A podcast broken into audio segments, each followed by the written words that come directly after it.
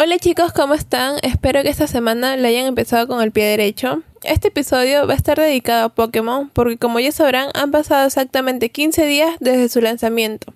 Entonces quisimos hacer un episodio o medio episodio respondiendo a las preguntas más frecuentes de esta franquicia. Esperamos que con estas preguntas queden todas sus dudas resueltas y si no es así, entonces no se olviden de dejárnoslas en comentarios.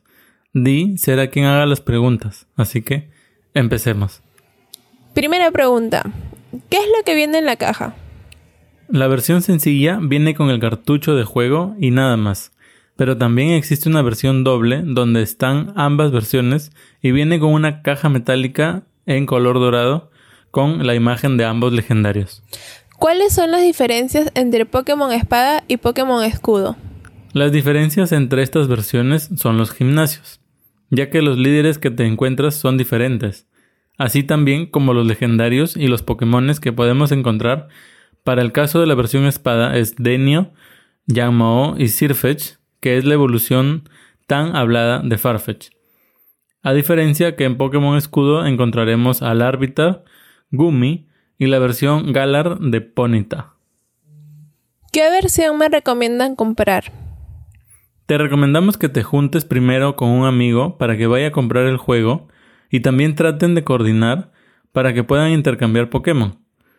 Pero si no es así, puedes comprar la que quieras y agregarnos a nosotros como amigos en tu Nintendo Switch. ¿Es cierto que se redujo mucho la Pokédex? Sí, se redujo a menos de la mitad. Y no solo eso, sino que también han eliminado algunos movimientos o ataques. Sin embargo, esto hace que el juego esté más balanceado. ¿Dirías que es más como Pokémon Ultra Sol Ultra Luna o Pokémon Let's Go? Yo diría que es más como Pokémon Let's Go, aunque toma lo mejor de Let's Go y lo hace mejor aún, sin dejar de ser parte de la línea RPG. Bueno, para mí sigue siendo Let's Go. Yo sí quería algo diferente. En fin, ¿puedo traer mis Pokémon de versiones anteriores? Por el momento no, pero a partir del 2020 con la llegada de Pokémon Home sí que será posible. Es importante decir que solo con Pokémones que existen en la Pokédex de Galar y pueden venir desde Pokémon Go, Pokémon Let's Go y RPGs anteriores. No hay que olvidarse de decir que este proceso es irreversible, para que lo noten. ¿Cuántas horas de juego ofrece? Yo diría que depende a lo que estés enfocado en el juego. Puede ser horas ilimitadas si planeas entrar en la escena competitiva o un par de días si solo quieres hacer la historia y el postgame. Ya dependerá de ti cómo es que quieras desarrollar el juego. ¿El juego tiene algún bug o lag? Por el momento no. Y si es que existen, no lo hemos sufrido nosotros. Nada de caídas de frames, ni siquiera en multijugador. ¿Cuál es el nivel de dificultad del juego? Tiene un nivel medio, como que está apto para cualquiera. Así que para nosotros está bien trabajado el nivel de dificultad. Aún se echa de menos un modo difícil, pero es lo que hay por el momento. ¿Se notan mucho los modelos reciclados? La verdad es que no, los modelos de las versiones pasadas ya eran bastante buenos. Pronto esperamos tener un análisis más profundo de este tema. ¿Qué es lo que más les ha gustado?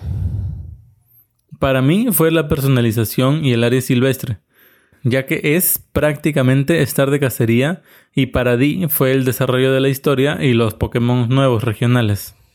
¿Dónde lo pondrían dentro de su top? Para aquellos que no saben, Di se refiere con esta pregunta a nuestro episodio de podcast del top de los juegos de Pokémon. Yo lo pondría entre cristal y platino, bastante cerca de quedarse con el segundo puesto de platino, porque reemplaza los minijuegos con las incursiones para darnos ese estilo Monster Hunter que era lo que me hizo poner a Platino en segundo lugar. Si no lo han escuchado, vayan a escuchar el podcast. Ahora quiero seguir yo con las preguntas. ¿Se puede jugar online? Sí, las incursiones se pueden jugar online, así como también para competir en la Liga Pokémon. Es importante que tengas una suscripción de Nintendo Online para acceder a esta función. Aunque por ahí un dato curioso es que se está viendo la posibilidad de vender dentro del juego la opción de acceso a las funcionalidades en línea. ¿Viene todo el juego en el cartucho o requiere descargas adicionales? En el cartucho ya viene todo el juego, así que por el momento no necesita descargas adicionales. Lo que sí es probable es que el juego se vaya actualizando y necesite descargar las actualizaciones. ¿El rival es rival o es tu super amigo? Ay, cómo odio eso, pero sigue siendo tu Pinky Friend. Y es que tampoco nos podemos quejar porque en todas las entregas de esta franquicia pasa lo mismo siempre. Aunque en ese aspecto me gustaba más Pokémon Luna, ya que al menos yo podía elegir el nombre de mi rival. ¿Vale la pena el modo TV? Yo creo que no. Y no porque la imagen no sea buena, sino porque siento que no es un juego al que me gustaría pasar mucho tiempo frente a un televisión.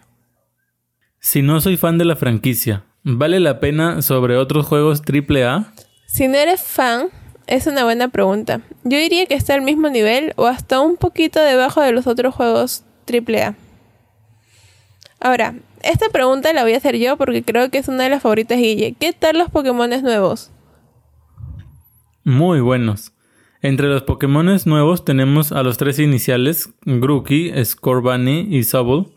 Además de estos, hemos encontrado muchísimos más Pokémon nuevos de la octava generación que se lucen ya sea por su fuerza o su aspecto. Algo más que podemos encontrar o considerar como Pokémon nuevos son a los que vienen en su nueva forma galar como Wizzing, Ponyta y el ya mencionado Farfetch. Ahora sí, continuemos. ¿Qué tal la crianza? La crianza se ha simplificado bastante. Creo que esto mm, te da un mejor aspecto del juego para ver estrategias y no solamente para reventar huevos como loco. Igual, Guille, quien es el fan de los fans de criar Pokémon, yo no sé por qué, pero él va a estar haciendo una pequeña reseña sobre esto. Muy pronto, muy pronto. ¿Dónde están las guarderías Pokémon en Galar? Las guarderías Pokémon son dos en la región de Galar. Una de ellas está en la ruta 5 y la otra se encuentra en el área silvestre. ¿Es posible cambiar la naturaleza de los Pokémon? A diferencia de las versiones anteriores, acá sí es posible cambiar la naturaleza del Pokémon. Para esto solo necesitaremos las mentas. Como ya sabemos, la naturaleza de un Pokémon es un atributo que indica la personalidad individual que tiene un Pokémon al nacer.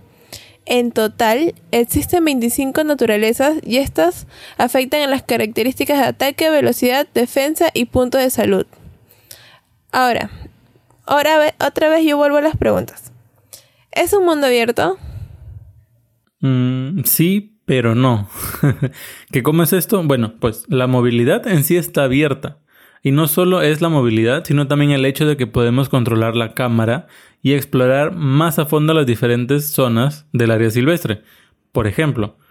Pero la región en sí se siente bastante lineal. ¿Qué es lo que se sabe de las incursiones Dynamax? Estas incursiones solo pueden darse en el área silvestre.